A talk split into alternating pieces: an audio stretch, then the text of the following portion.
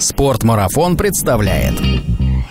Что за походы вот у вас, например, в школе? Падают в снег и делают вид, что они без сознания. Выли в походе, орали в походе. Но для этого не обязательно идти в поход. Я думал, ну и крест на этом всем поставлю. Потому что дети тренируются, а родители в офисах сидят. 50 или 55 Зашибись, вообще отлично. Запрещено любые сборы с родителей. Личность становится заточенная. И под выживание, ну это что-то перебор. Он может вообще руководить-то физически, технически, тактически, психологически. Мне кажется, за этим будущее будет. Подкаст об аутдоре, активном образе жизни, путешествиях, приключениях и снаряжении для всего этого. Спортмарафон. Аудиоверсия.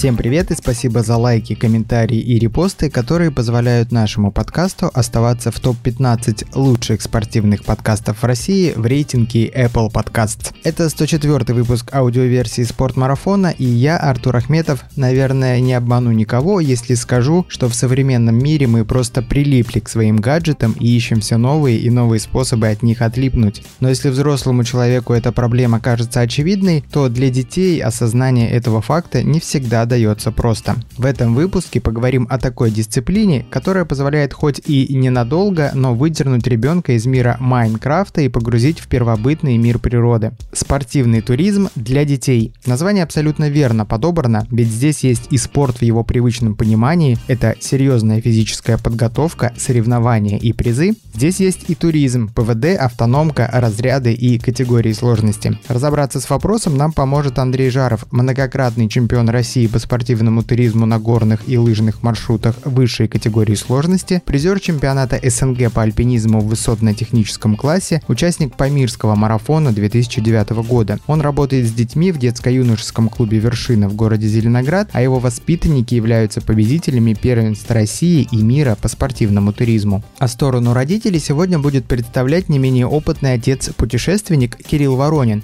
У нас на канале есть подкаст с ним. Кирилл – папа двух мальчиков, увлекающийся морским каякингом, зимним туризмом и трейл-раннингом, успешный IT-специалист и владелец собственной компании. Если у вас останутся вопросы по теме подкаста, ждем их в комментариях и передавайте привет своим детям. Спортмарафон. Аудиоверсия. Андрей, привет. Привет. Приветствую тебя в студии Спортмарафона. Спасибо тебе за лекции, которые прошли с твоим участием на прошедших днях зимнего туризма. А ты сам для себя что-нибудь нового почерпнул из этих дней от других спикеров? Да, мне было интересно Костю Бекетова послушать, Серегу Романенкова, Сергея Савельева тоже послушать с интересом потому что рассказывают про какие-то новые снаряжения, то есть это все было полезно, да, и было интересно. Ну и плюс, на самом деле, основное, что даже, может быть, не с технической стороны почерпнул, а именно вот уникальность личности. Мне был интересен человеческий фактор, то есть э, каждый выступающий, он, может быть, говорит какие-то схожие вещи, но по-своему, исходя из личного опыта. Интересна сама личность мне была, конечно. Еще одного гостя поприветствую. Кирилл, привет. Привет. Давно не виделись. Сколько раз ты уже с детьми сходил в походы после того, как мы записали подкаст? Да черт его знает. А мы когда записали подкаст? Мы подкаст записали, ну, где-то полгода назад, наверное. Ну, летом ходил часто, а сейчас, наверное, последний раз в октябре сходил. С тех пор пока еще с детьми не ходил, хотя у меня теперь печка припасена, так что от жены разрешение получить можно. Как твой челлендж 52 ночи на природе, по-моему, так он называется? Да, но там суть не в том, что 52 ночи в году, а суть в том, что каждую неделю, потому что если я в походе нахожусь и две недели на природе проводишь, я считаю, все равно только одну ночь в неделю выкладываю фоточки. Ну, нормально идет, правда, я что-то, похоже, ошибся, у меня почему-то получается 53 недели в этом году. А, то есть перевыполнен план будет. Но, видимо, там полнедели было в начале, и вот полнедели в конце, посмотрим. Ну, хорошо, да, вроде Интересно тех, было про печку. с, тех, с тех пор, как с тобой повстречался, мне кажется, я ни одного не пропустил. Меня печка заинтриговала, надо будет. Снегиревская печка, все потом расскажу. Но не такая, как у Романенко, у них каны вставляются У в него печку. Снегиревская. Да, но у него вставляются внутрь каны, а у меня просто печка для обогрева. Мы сегодня говорим про детей, поэтому вы в студии этого подкаста. И первый вопрос у меня. Во-первых, я надеюсь, что ты, Андрей, поделишься своим богатым опытом работы с детьми именно с точки зрения... Можно тебя называть спортивным тренером? Да, Потому что... это тренерская работа сейчас. А Кирилл, возможно, задаст те вопросы, которые интересны именно родителю, который ходит уже достаточно давно с детьми, и, может быть, от него будут вопросы более насущные. Ты сегодня, Кирилл, представитель родителей у нас здесь. Отвечаешь за родителей. Так что если... Я так понял, опытный родитель, потому что если там с печками ходят, то это как бы такой уровень уже не новичков. Если нам потом родители напишут в комментарии, что Кирилл не задал этот вопрос, это будет твоя ответственность. Андрей, расскажи, пожалуйста, чему конкретно вы обучаете детей на своих занятиях. Э, что за дисциплина такая? И вот это обучение, оно проходит больше из твоего личного опыта, как человек, который ходит в спортивные походы, или это все-таки есть какая-то программа обучения? Конечно, так как детский туризм, спортивный туризм сейчас развивается в России в основном на базе образовательных учреждений, коммерческих клубов, я как бы так почти мало их, если, может быть, и есть, но я про них почти ничего не знаю. И буду говорить от лица педагога, работающего тренером на базе образовательного учреждения. И, естественно, есть образовательная программа по спортивному туризму. Они у нас авторские, модифицированные, педагоги разными программами пользуются. У меня авторская, то есть и в ней прописано направление работы, по которым мы тренируем ребят. И там есть и общая физическая подготовка, и занятия по ориентированию на хорошем уровне, и занятия технически связанные с преодолением дистанций по спортивному туризму. У нас спортивный туризм делится на маршруты и дистанции. В программе прописаны вопросы, связанные с дистанциями, то есть этапы, навесные переправы, спуски, подъемы. Также есть блок по маршрутам, потому что на каникулах ребята ходят в походы, и, соответственно, к ним тоже нужно готовиться и получать навыки. Также есть блок первой помощи, ну и других навыков, которые необходимы в туризме, то есть там узлы, вот такие вот более прикладные, там ремонт походного оборудования. В общем, темы разные затрагиваются. Наверное, самый распространенный вопрос, который мы получаем от родителей, это со скольки лет вообще детей можно водить в поход? Значит, смотрите, программа вот моя прописана, она с 8 лет, но это, значит, можно начать заниматься. И спортивные дистанции, они с 8 лет. Ребенок поступил в клуб, и он уже может соревноваться в соревнованиях города Москвы, допустим, или окружных соревнованиях по спортивному туризму. Но маршруты, маршруты, они где-то с 11 лет. То есть вот в поход он может уже пойти, ну, ПВД, поход выходного дня, он может и с 8 лет сходить. То есть там где-то вот однодневный выход, а здесь рядышком недалеко. А такие серьезные, многодневные, там 6-8 дней, там категорийные, степенные походы с 11. Мне кажется, надо пояснить слушателям про маршруты и про дистанции. То есть что это за разные дисциплины, чем отличаются? Есть у нас спорт, спортивный туризм называется. Есть две дисциплины в этом спорте. Дистанции и маршруты. Маршруты – это то, что мы знаем как походы. Там есть категории. Первая, вторая, третья, четвертая, пятая, шестая. И степенные походы для маленьких детей, то, что до категорий. Ну, в принципе, у них и взрослые могут ходить. И, соответственно, за все эти категории присваиваются разряды. И вот если там слышим мастер спорта по спортивному туризму, то, возможно, он получил звание за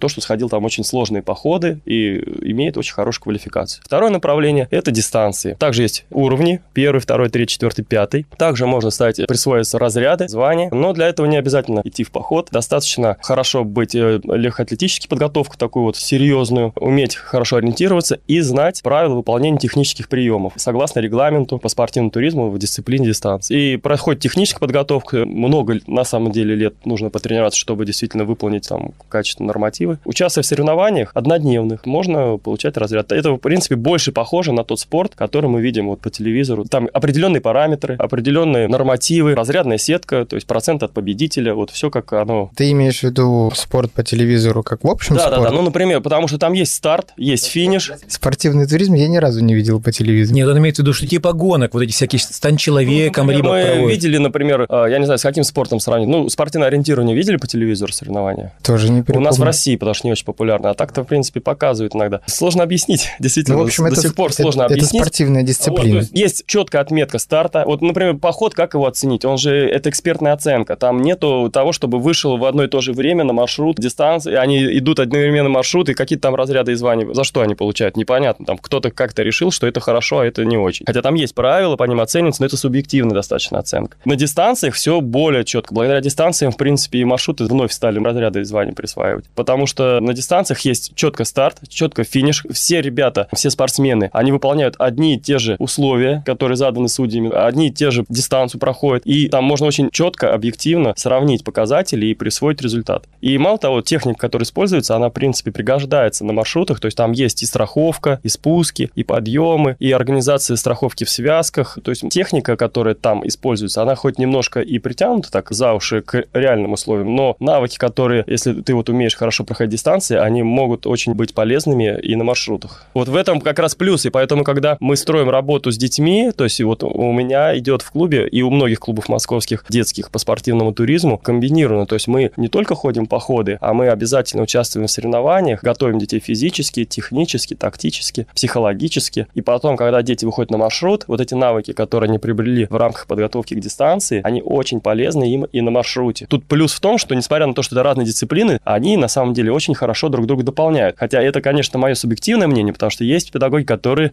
не очень относятся к дистанциям, считают, что это как-то не очень хорошо, то есть походники такие настоящие. Но это не так. Короче, для человека с улицы дистанция можно писать как гонка с препятствиями. То есть они бегут, потом они поднимаются по стенке. Даже так вот скажу, есть же вот эти дистанции, они есть в залах, а есть в природной среде. То есть сами дистанции делятся на два вида. И зимой вот эти соревнования по спортивному туризму есть э, просто в спортивном зале, где, например, идет там подъем по навесной переправе, спуск по перилам вниз, подъем по скалодрому, спуск вниз, там опять подъем по навесной переправе и опять спуск. Это такая длинная дистанция, она требует больших сил, потому что это делается на высокой скорости, в соревновательном режиме, требует точности, внимательности, отслеживания страховки, самостраховки, там, наведения перил, потому что это не просто по готовым перилам может проходить. У, у детишек маленьких, там, на простых разрядах это по готовым перилам, судьям наведенные. А у более старших разрядов, то есть там сами они наводят, сами снимают, там много тактических, стратегических задач решается. И можно стать мастером спорта по спортивному туризму, ну, не выходя из зала практически. То есть и такая проблема тоже была обратная, почему вот так и выходило, что какой-то туризм, он поход-то ни разу не ходил, а мастером спорта по туризму является. И это, конечно, такие некоторые перекосы, но если видеть картину в целом, то оно не вызывает отторжения на самом деле, и все более-менее на своих местах. Андрей, а почему ты вот спортсмен с очень богатым опытом, с очень, можно сказать, высокими достижениями в спорте, решил заниматься детьми? Это с детства. Проблема детства.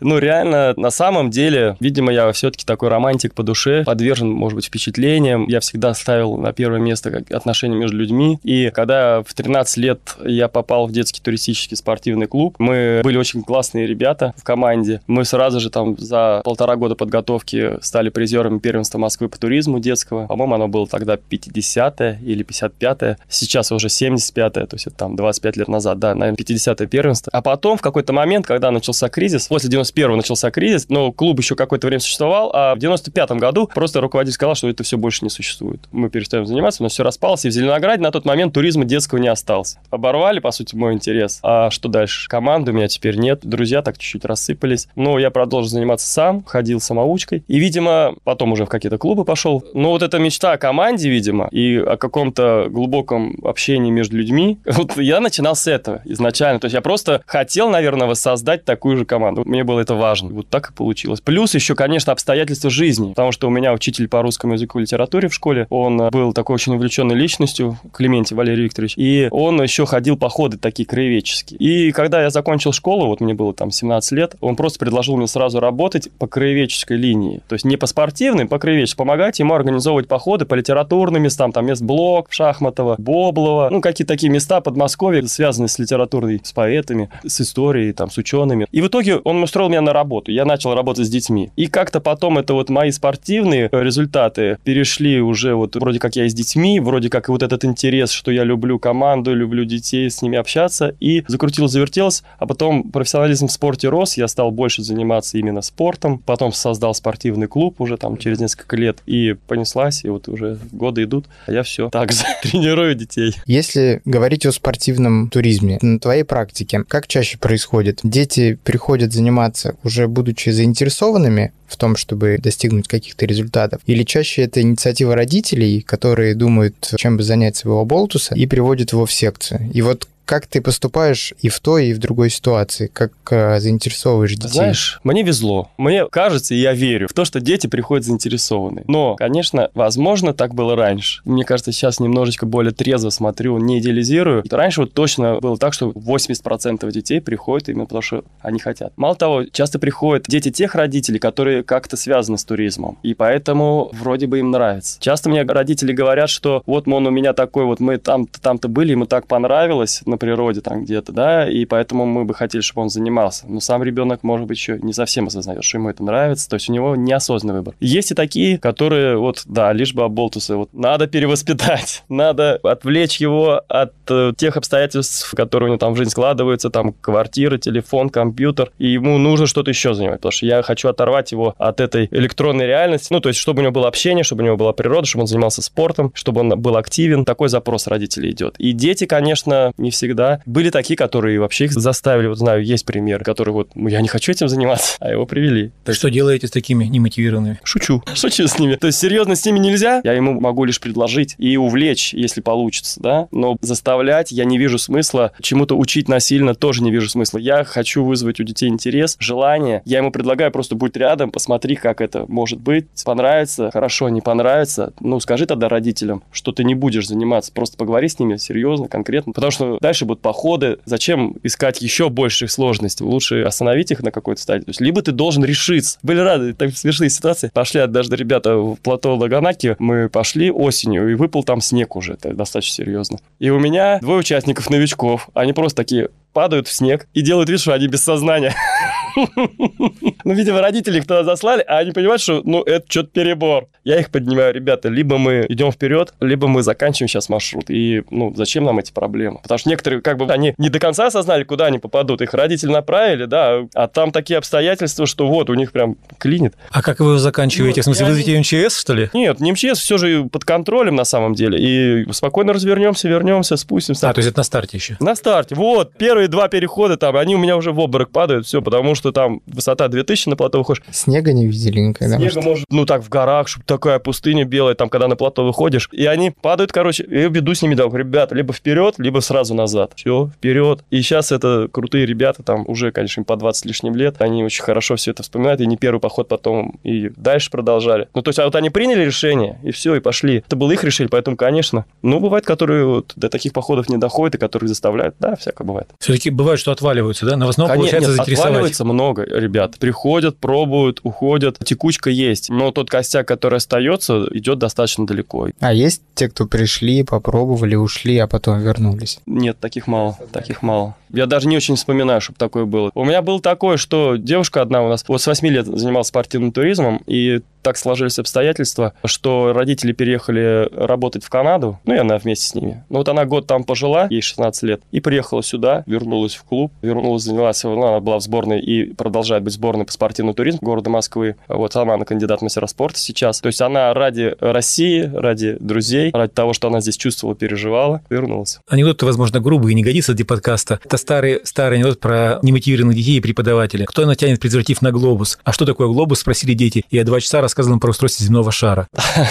Кирилл, а вот ты слушаешь Андрея про спортивный туризм. У тебя двое детишек, которых ты учишь сам ну, всему да тому. я уже захотел их запнуть в подобную секцию. Жалко, что Ленинград далеко. Так нет, их, нет, в так бы Москве. их Вот Андрею давайте, сдал. если речь зашла, то есть э, на самом деле, давайте поговорим о клубах. Что сейчас вообще с вот этой дисциплиной, спортивным туризмом, вот в плане детей? Вы знаете, произошла очень большие перемены за последние 10 лет. В лучшую сторону, В лучшую, конечно. То есть это практически Дегтярев Алексей Владимирович и команда, которую он создал на базе МГО ДЮЦКТ, Центр экскурсий кроведения туризма город Москвы. Такое основное учреждение дополнительного образования, которое несет функцию развития спортивного туризма. И оно напрямую связано, ну, так как это все-таки спорт, но находится на базе школы. Мы также связаны с Федерацией спортивного туризма Объединения туристов Москвы. Была проблема развития в рамках спорта, были проблемы с выходами на маршрут детей от департамента образования. Все эти проблемы за эти годы стандартизированы, найдены пути решения, и спорт сейчас развивается активно. И возможности все для хождения детей в походы, для участия в соревнованиях, они есть. Соревнования проводятся очень качественно, очень на высоком уровне, доступно для детей, безопасно, очень красиво, празднично. Всегда музыка, всегда комментаторы, всегда флаги, интересные дистанции. И, соответственно, профессионализм педагогов растет в связи с этим, потому что они, благодаря тому, что судьи хорошо все организовывают, то есть человек участвует в этих соревнованиях, он просто учится тому, как работать, как у себя тренировать. Развитие идет. И в последние годы, вот, например, первенство Москвы по туризму города Москвы в Цурюпах собирало на своей поляне там порядка, ну, там больше двух тысяч детей на майские праздники. А это практически такие СССРовские времена, то есть, когда вот этот был массовый туризм. И проводит все это не просто там толпа где-то собралась, а это все четко, все согласно нормативам, документам. Ребята, вот программа первенства, к примеру, там у них личная дистанция по ориентированию, выбор или заданка там, ну, чаще всего выбор ставят. Личные дистанции на втором, третьем классе. Контрольно-туристский маршрут, однодневный или многодневный, двухдневный бывает. То есть на контрольно-туристском маршруте это как бы в команде они уже. Там различные этапы, включающие первую помощь, вязку узлов, какие-то нестандартных ситуаций ситуации, там передвижение по кочкам, технические этапы, там спуски, подъемы с наведением перил, то, что в горах может или там в природной среде где-то встретиться. Тесты всякие на топографию, на знание грибов, ягод. Это все в КТМ. Вот. И плюс это еще такая торжественная обстановка, такое красивое место. То есть проходит все очень-очень-очень. В плане дистанции есть и открытый Кубок Москвы, с регионов ребята приезжают. Есть гонки четырех всероссийских соревнований. Это самый массовый старт в России. Там порядка пяти тысяч участников приезжает на эти соревнования. Почему-то для многих это становится не очень заметно, хотя мы в аутдор-сфере все находимся,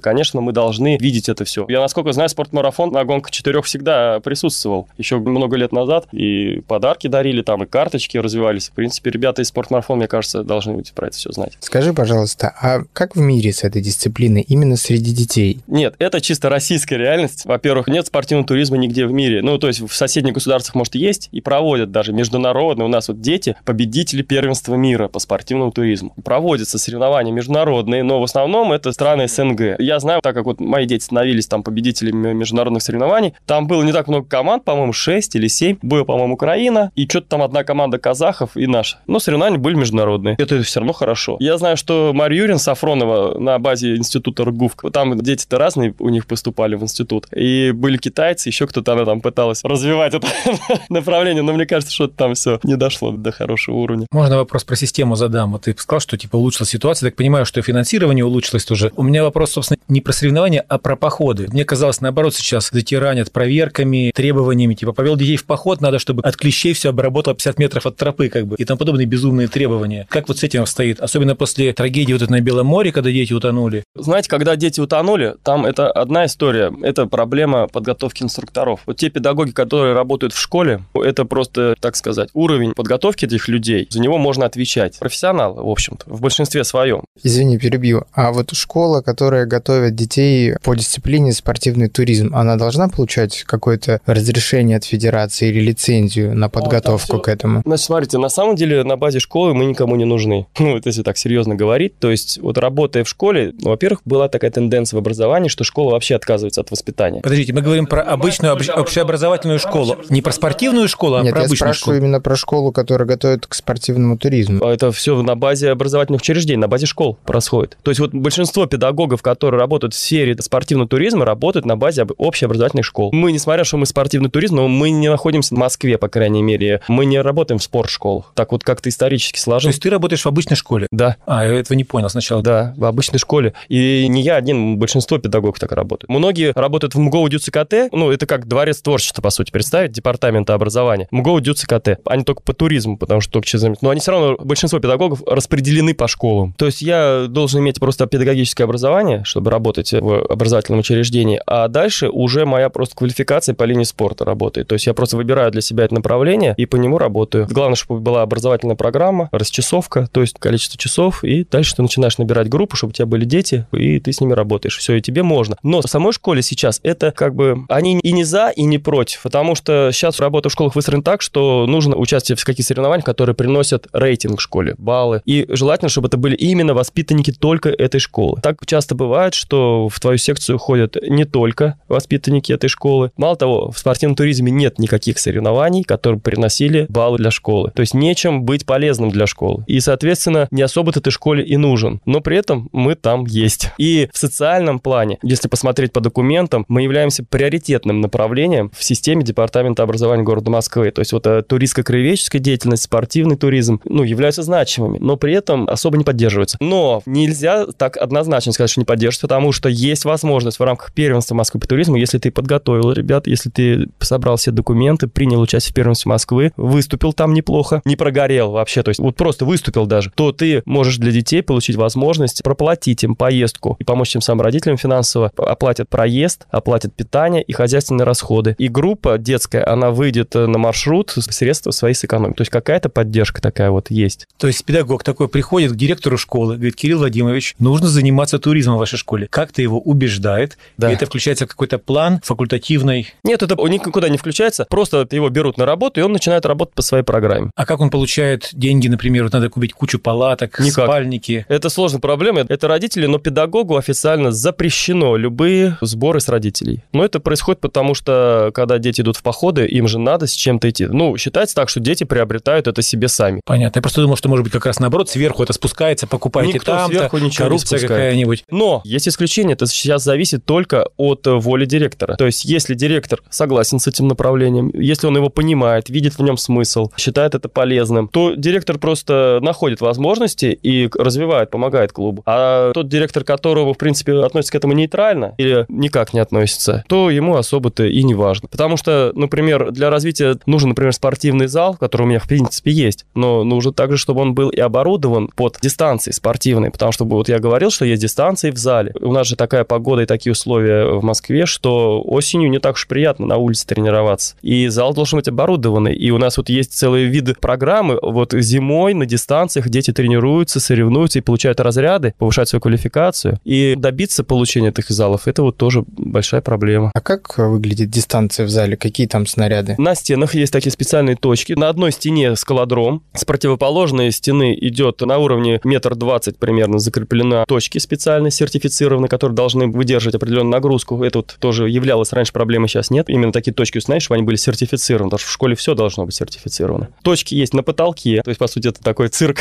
или сложный достаточно дистанция, то есть, и туда натягиваются перила. Перила — это веревки. По этим веревкам идет старт, то есть, вот они стартуют из зоны старта, поднимаются по веревкам под потолок, организуют там тебе страховку или самостраховку, спускаются по перилам вниз, прямо на пол, в зону рабочую, которая внизу, дальше перебегают к скалодрому, поднимаются по скалодрому, встегивают спусковое устройство, спускаются вниз. Ну, это я описал дистанцию первого класса. То есть это подъем по перилам, спуск вниз и подъем по скалодрому, спуск вниз. С применением жумар может применяться, восьмерки, спусковые устройства, карабины, каски. Все это делается безопасно. Второй класс там сложнее, третий класс сложнее, просто добавляются различные этапы. От третьего класса уже начинается больше самонаведением, то есть или восстановление перил. То есть сами перил на спуск, если на начальном уровне они просто висят повешены сунем, ребенку достаточно встать на самостраховку, встегнуть восьмерку, выстегнуть самостраховку и спуститься вниз, например. То на третьем классе дистанции там уже э, ребенок должен забраться на скалодром, встать на самостраховку или даже с судейской страховкой, не вставая на самостраховку, стегнуть быстро перила в карабин, организовав тем самым спуск самостоятельно себе, спуститься вниз и сдернуть эти перила. Ну, то есть такая более сложная задача. Все это делается на скорость. Дистанция нитки иногда оборудованы в 5 спортсменов, то есть когда 5 спортсменов бегут одновременно, все это зрелищно. Дети болеют, кричат друг за друга. Вот. То есть очень... Продвинутая физкультура получается. Это не то, что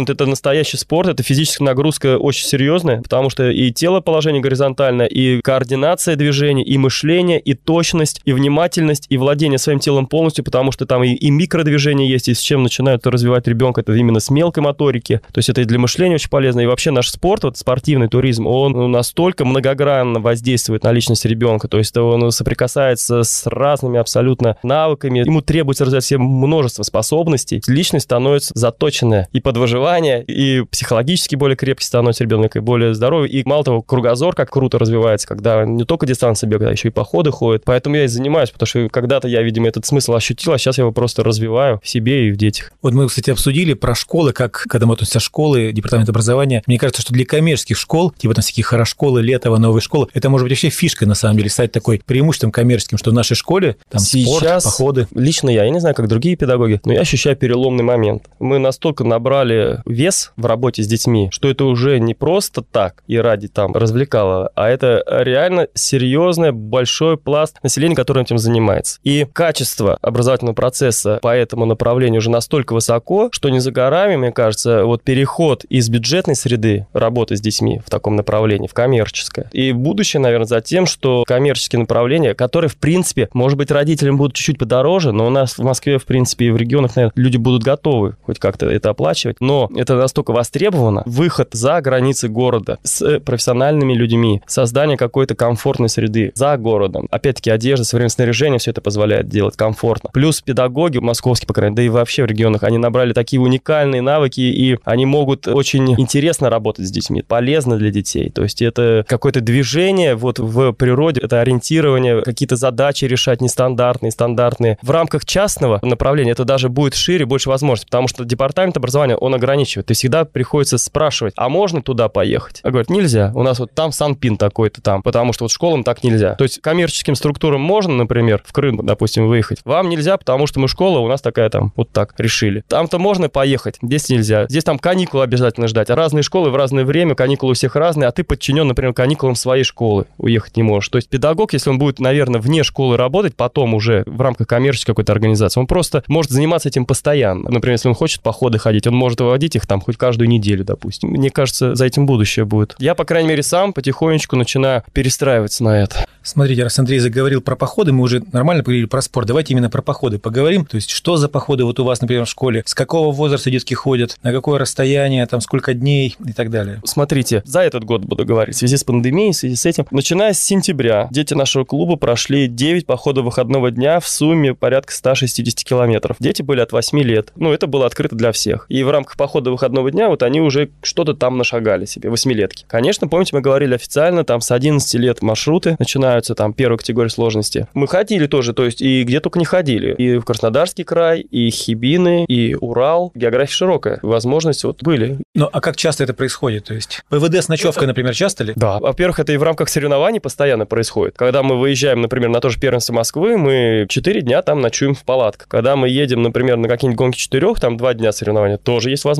переночевать с палаткой. Опять-таки, какие-то туристские слеты осенью организуются, Зеленоградский, к примеру, там тоже с палаткой можно переночевать, а до этого места надо все равно дойти. То есть такие маленькие походики. Ну, для нас это даже так вне зачета. Надо куда-то взял вещи-то пошел и переночевал. То есть это само собой разумеющееся. Для нас это не что-то такое прямо вот, что там ждешь годами. Вот оно постоянно происходит, чуть ли не каждый месяц. Походы типа на Лаганаке выходили? Такие, а это часто? такие походы в основном, ну, так как система образования департамента, там каникулы. Соответственно, когда у нас каникулы, тогда у нас и походы. То есть осенние, весенние, летние? Зимние, конечно. Если у педагога хватает ресурсов, возможностей, иногда весной можно было, вот мы сборы ездили. Выезжали в Геленджик и организовываются там сборы для московских ребят. Причем живет в гостиницах на берегу моря, автобус каждое утро забирает, выводит в горы, там уже стоят оборудованные дистанции по ориентированию, по спортивному туризму. Ребята прям тренируются на пересеченной местности в реальных условиях, вечером спускаются опять в гостиницу, отдыхают цивилизованно. А в плане маршрутов, летом, например, так как у меня несколько групп, у меня же четыре группы, разновозрастные. И вот у меня был год, когда там одни чуть-чуть не доросли. В прошлом году, если бы не пандемия, мне пришлось вести поход третьей степени для детей там 10 лет, первой категории для 12-летних, второй категории для 14-летних и третьей категории для 16-летних. А предыдущий год так и было. До пандемии я сводил ребят 12-летних в Хибины в поход первой категории сложности, ребят вот 14-летних в поход э, на Западный Кавказ второй категории сложности. Со старшими ребятами нам даже удалось самолетом, нам оплатили эти самолеты департамента образования, и мы летали в Киргизию и прошли поход третьей категории сложности по Кичикалаю. Очень красивейший район, там такой каньон был, там такие горы. И ребята в рамках этого похода уже получили опыт ночевки на 4200, три ночевки у них было, траверс вершины 4700. И после этого, вот как раз в этом году мы уже думали, ну все, сейчас закончим, круто. И хотел заявлять э, на Кавказе четвертую категорию сложности поход, пешеходный, правда, но с траверсом Эльбруса, Эльбрусский крест. Я думал, ну и крест на этом всем поставлю. Не в плане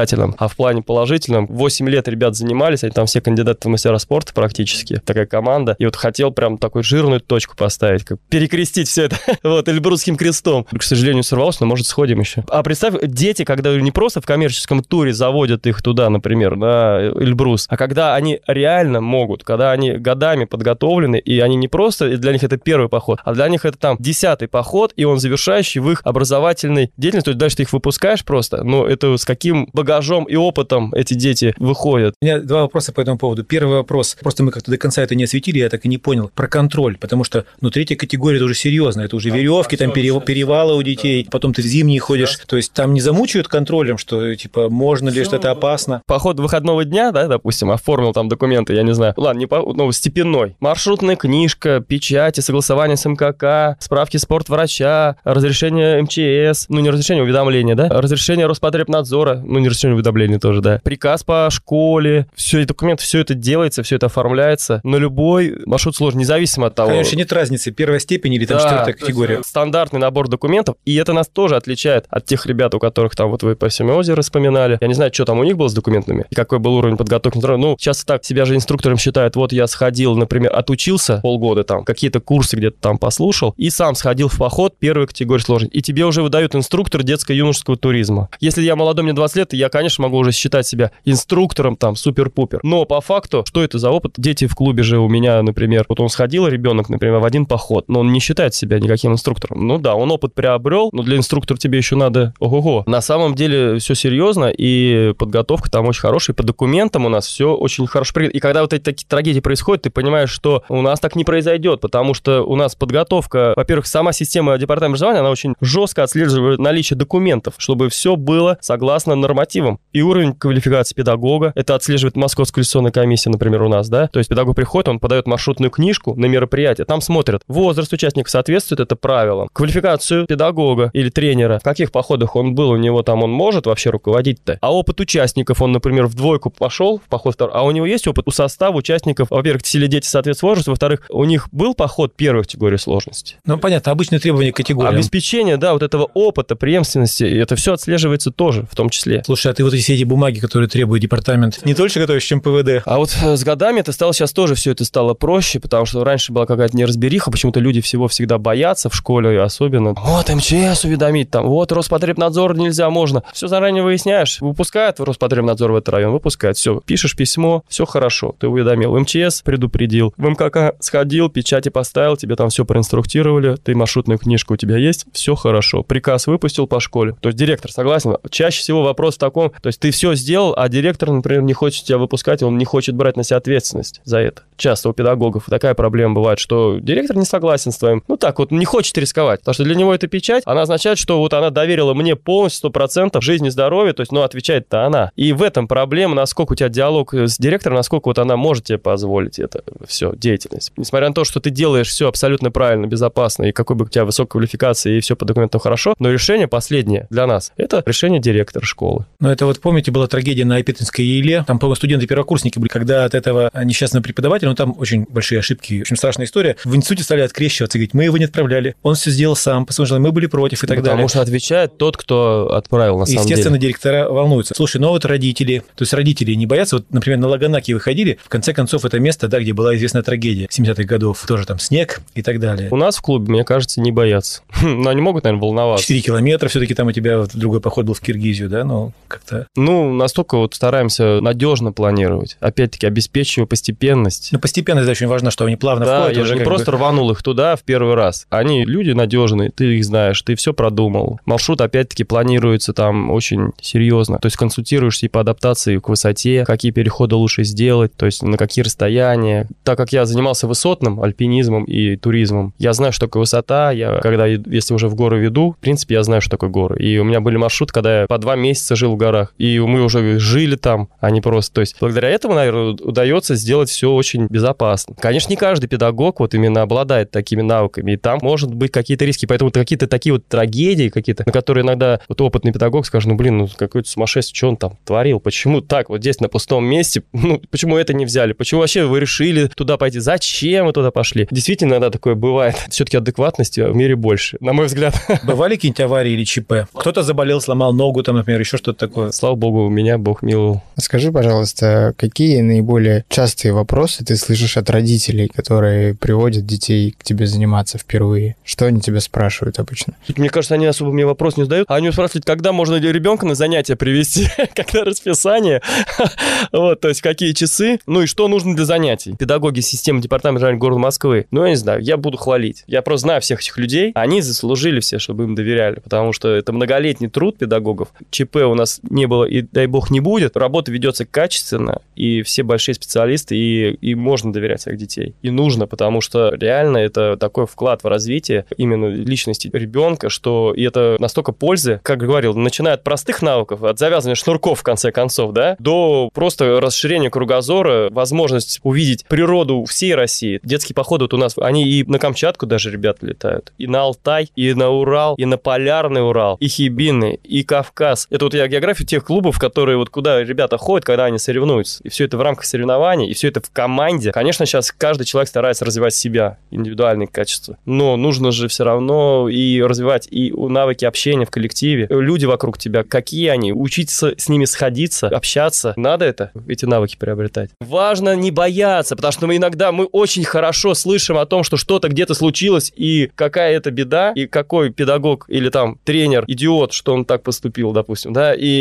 как жалко детей, но и никто не освещает вот этот ежедневный подвиг тренеров, которые тренируют, то есть они не просто набрали, они 3-4 раза в неделю встречаются с детьми, тренируются, готовятся, проходят интереснейшие маршруты. Просто снять интервью об этих детях, там, привести даже детей сюда, например, и с ними поговорить, готов вам несколько ребят пригласить. Это же тоже было бы интересно. Услышать от них, что они говорят. Вот это бы освещать, это да. Вопрос был про родителей, такие не задают вопросы. А такой вопрос, родители сами не просятся в эти походы? И там Просится. идеи у вас И есть? ходят. Совместных. А, то есть вы делаете в таком формате? Ой, это отдельная тема, надо осторожно относиться к родителям, потому что зачастую дети подготовлены лучше, чем родители. Потому что дети тренируются, а родители в офисах сидят. И когда выходят на маршрут, не всегда получается так, что прям родители ого-го. Дети идут спокойно, а бывает так, что о, родитель, там мне тяжело, я мозоли натер. У детей ни одной мозоли, а у него там проблем за проблемой. А это ПВД или именно маршрут? Маршрут иногда я брал. Ну, несколько человек, там два, три. У меня была одна мамочка, только она со мной все походы ходила, который вот ее ребенок ходил, и она со мной. Я не отказывал, а потом она стала много помогать. Она нам готовила супы, сушила, она отчеты помогает писать о походах. Вот. Но в целом я на самом деле против большого количества родителей в походе. Там 2-3 человека можно взять, больше, конечно, не стоит. Расскажи просто типовой такой поход, маршрут именно самых младших детей. Да, это получается 11 лет. Да, допустим, Карелия. Сколько дней, сколько детей на тебя приходится, сколько с тобой еще? Значит, согласно правилам, в поход первой категории сложности 20 человек детей максимум. На одного руковода или все-таки есть помощники? А руководитель и зам руководителя на двоих. Это все согласно документам. Потом уже следующий поход, по-моему, 15 человек. Третья категория сложности максимум ты можешь взять 12 человек. Такие правила. С ростом категории количество будет уменьшаться. И по всем правилам, если вот во взрослом туризме может быть один руководитель и команда, то в детском руководитель и зам руководителя. Ну вот сколько километров этот первый поход? Поход первой категории сложности пешеходный сейчас, по-моему, по нормативам 100 километров и 6 дней. Ну неплохо, кстати говоря, в плане километража для деток с рюкзаками. Да, неплохо. Автономный, с палатками, с ночевками. Вот ты выехал на маршрут, сел в поезд, например, там, или, ну, в поезд чаще всего. Приехал на начальную точку, небольшой, может быть, переезд к точке маршрута начала, дальше выход, все, палатки, кушать, все с собой, идем, ночуем, смотрим, фотографируем. После этого пишем отчет и выставляем его на судейство соревнований первенства Москвы по туризму и Федерации спортивного туризма Москвы. Это могут быть значит, соревнования с присвоением разрядов. Проходит судейство, присваиваются разряды детям. Четко отсеиваешь тех, кого брать в такие походы. То есть бывает, что не берешь. Дети просятся, но ты понимаешь, Нет. что этот ребенок... Нет, один случай был, но это скорее как я и сам. Не очень мне этот случай нравится, как я поступил. Я стараюсь никого не отказывать, потому что ребенок – это гибкая система личности. Нельзя нельзя взять и отрубить, нельзя взять и запретить. Педагог занимается воспитанием, он верит в лучшее и в лучшие качества в человеке. Соответственно, я вижу проблему, но я не могу сказать тебе, каким он должен быть, чтобы я ему сказал, что нет совсем. Это он должен очень далеко зайти. И я его возьму до самого конца и буду тянуть. И даже если он мне будет мешать, у меня были дети, которые выли в походе, орали в походе, что им это не нужно, там еще что-то. Или которые себе на уме там идут, бредут постоянно на 15-20 минут, все собрались, мы стоим, ждем. Такие тоже были ребята. И каждый день несмотря на то, что ему говоришь, давай, ну сделай хоть что-то, ну собери ты свои вещи. Нет, он все равно стоит и ковыряется там. И все ждут, а время идет, походное, но он все равно был и в одном походе, и во втором, в третьем. Пока сам не ушел, я терпел. Слушай, а конфликты между детьми, например? То есть они могут же разделиться на разные группы, начать кого-то К сожалению, обижать. вот у меня в последние годы что-то они участились, вот между детьми именно. То есть раньше как-то этого не наблюдалось особо, а сейчас вот, ну, может быть, попадаются, когда один-два человека, вот они начинают там. А иногда и тайные какие-то конфликты. Иногда я даже что-то не замечал, а раз ребенок из клуба ушел, потому что его просто другие. Так вот где-то там что-то. А в старших группах там уже всякие любовные истории могут быть, треугольники и конфликты. Ну, в общем. Мой клуб такой своеобразный, у меня в основном пацаны. Девчонок мало,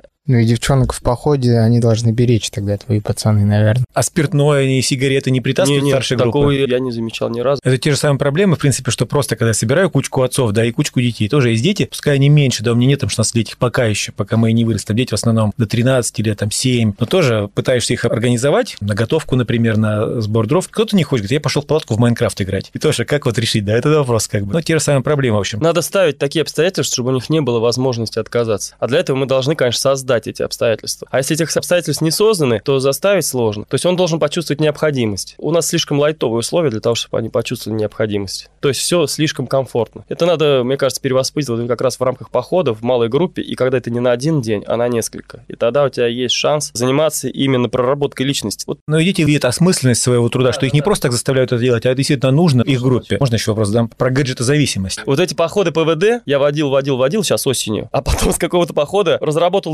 инструктаж. В этом инструктаже было прописано, что в рамках борьбы с телефонной зависимостью детям запрещено брать в поход телефоны и использовать их. То есть вся ответственность за безопасность детей на инструкторе, связь с детьми через инструктора с целью обеспечения более адекватной работы на биваке и с целью более эффективного общения детей друг с другом. Потому что когда они приходят на привал, мне было печально смотреть, когда вот они сели и каждый в свой телефон. Бред вообще. То есть для меня это нонсенс. Я убрал телефоны, чтобы они просто, когда сели на привал, чтобы они с друг с другом пообщались. Общались. И чтобы они меня услышали, надо что-то дрова поднести. Я им говорю, там, поднеси. А так он сидит в телефоне, как его оторвешь от этого телефона, дрова поднеси. У него там своя реальность. Поэтому я вот так вот ввел. И родители, кстати, там вроде как поддержали. Андрей, скажи, пожалуйста, дети, которые занимаются у тебя в секции, может быть, в других секциях по спортивному туризму, они за пределами секции дружат? То есть происходит Дружат. ли вот это... Есть, которые дружат, да. То есть это может быть своеобразным адаптацией ребенка, если, например, у него... Ну, я могу вот на примере выросших тоже ребят привести пример. Занимался воспитанник лет с 13 лет, начался заниматься спортивным туризмом, хорошо пошел в гору, попал в сборную, сейчас кандидат в мастера спорта, ему уже исполнилось 18 лет, и вот уже самостоятельная жизнь, да, вот, а подготовки к самостоятельной жизни, ну, не все такие, но пример-то классный. Он поступил в институт, он э, работает в промальпе, использует, ну, получается, те навыки, которые заработал в спортивном туризме. Он попал в сборную Москвы, и там у него образовался круг друзей. И сейчас они все дружат, они все общаются друг с другом. Да, это создало определенное пространство и направление развития жизни ребенка. То есть он и спортсмен, и ученик, и с девушкой у него все в порядке, и еще есть где жить, и работа есть. А вот те, кто прошли твою школу до самого конца, там до 16 лет, 17, пока школу не закончили, какой процент в туризме продолжает ходить в походы и так далее, в институте, после Общаться института? общаются, и как бы все очень хорошо относятся так вот. Но по факту, когда они выпускаются, у меня мало кто продолжает. Некоторые продолжают, кто спортсмены именно спортом потому что занимаются. Но они продолжают, может быть, не совсем спортивным, а так, свободно. Кто-то любит поездки, путешествия. В ПВД сходить. там. ПВД, да, ну как бы да. Не обязательно категорийным. Мой или клуб не отличается тем, что у меня много людей, которые потом как бы... Ну, и меня ресурсов не хватает, потому что я вот занимаюсь тем, что есть, да, и как бы образовательным процессом. А на организацию досуга такого более широкого и охватить еще большее количество людей у меня просто ресурсов не хватает. У меня в клубе так, там 50 человек занимается детей, объем внимания он как бы ограничен. Есть клубы, ну, например, Гадкий утенок, Щербина Александр, руководитель Ермиров Александр, там сейчас Смуров, Саша тоже, Родина Оксана. И, Ну, какие-то горные клубы, вот, которые именно горным туризмом занимаются. А Щербиновский клуб э, Гадкий утенок, он вообще, ему 35 лет было, когда уже 40 скоро будет, наверное. Вот сколько клуб существует. И у них, конечно, традиции мощные. И там вот за счет того, что есть какие-то внутренние такие правила, по которым клуб живет, у них сохраняются традиции, и там даже вот и взрослые продолжают заниматься, и там вот вклад в развитие туризма в плане вот, что дети стали взрослыми и продолжили туризмом заниматься, вот там коэффициент намного выше. А я еще, знаешь, заметил такое, что те, кто поудорили в молодости, бывает, что потом 20-30 лет немножко не до того, карьера, работа, а потом в каком-то возрасте, особенно когда у них дети, они снова в это возвращаются. Да, Андрей, а расскажи немножко про свои краеведческие походы. Про эту осень? Да, я в этом году просто взял, и так как это вот пандемия, деваться некуда, особо вот с детьми от образовательного учреждения никуда не поедешь, я просто сделал по выходным, а наш город Зеленоград, он оказался такой уникальный, я обычно куда-то там далеко и всегда через родные просторы, то есть сразу куда-то сел, доехал, а тут получается, что мы открыли для себя мир вокруг Зеленограда, то есть старт из города, возвращение в город с любой остановки, там вот я просто брал, старался не повторять маршрут, и вот разработал 8 или 9 маршрутов выходного дня по 20 километров, они все получались, а некоторые из них, что уникально, несмотря на то, что мы выходим из города, возвращаемся в город, у нас вон маршрут лесной называется, это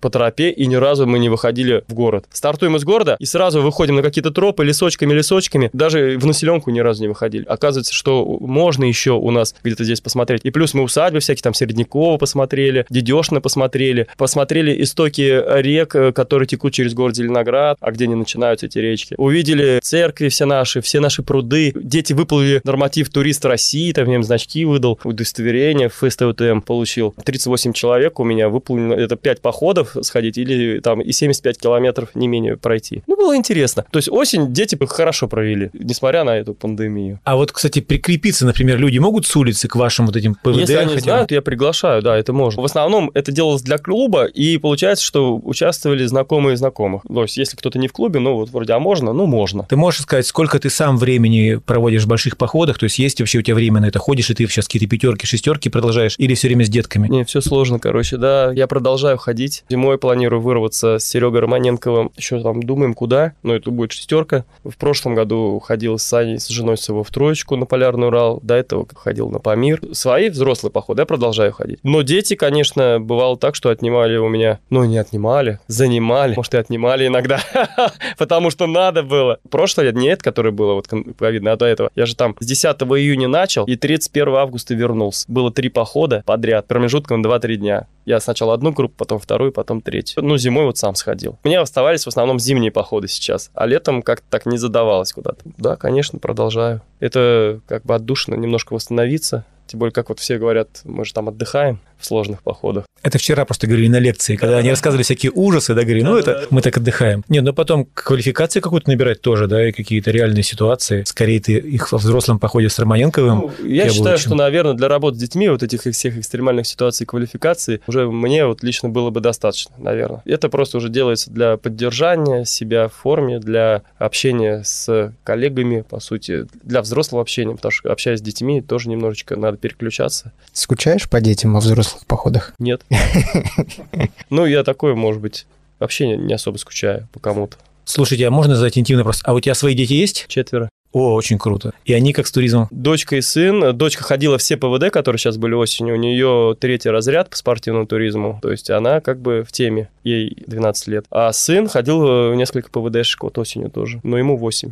Андрей, спасибо тебе большое за этот рассказ про спортивный туризм. Да, я думаю, что тут даже не про спортивный туризм было, а про то, насколько детей необходимо вовлекать вот в подобные мероприятия, как это расширяет их кругозор. И вот если родители, которые послушают слушают наш подкаст, захотят найти секцию для своего ребенка, можешь ли ты дать небольшую инструкцию, где им искать информацию, на какие клубы обратить внимание, как вообще вот интегрировать, так сказать, свое любимое чадо в спортивный туризм? Конечно. В Москве, наверное, практически в каждом округе есть хороший туристический клуб. Надо просто прийти в свой дворец творчества, спросить, узнать. Но я не смогу по округам назвать точно, какой клуб в каком округе. Я лишь дам название и, наверное, фамилии педагогов. Есть клуб «Солнечный ветер», Измайлов Марат, Карпушин Сергей. Очень серьезный клуб, очень мощный. Походы замечательные, спортсмены очень крутые. Куча других видов деятельности связаны с аутдор, то есть там и ПВДшки тоже, и все, что хочешь. Потом Атлантида, это Хамурзова, оба мастера спорта. Муж и жена Маша и Владимир Хамурзов. Большой клуб. Мало того, там и директор за туризм. Это удача. У них зал свой спортивный, у них походы, у них соревнования, все, что хочешь. Ювента, хороший клуб. Планета, Путник, Альтаир. В каждом практически округе есть я говорю, то есть вот записывайтесь. А как ориентир, МГОУ ДЮЦКТ, наверное. Московский центр экологии, краеведения и туризма города Москвы. В любом случае можно туда обратиться, это центральное учреждение. И там, так как они проводят первенство Москвы, у них есть контакты всех клубов, всех педагогов, просто сказать, вот посоветуйте нам, в каком округе, к кому там обратиться,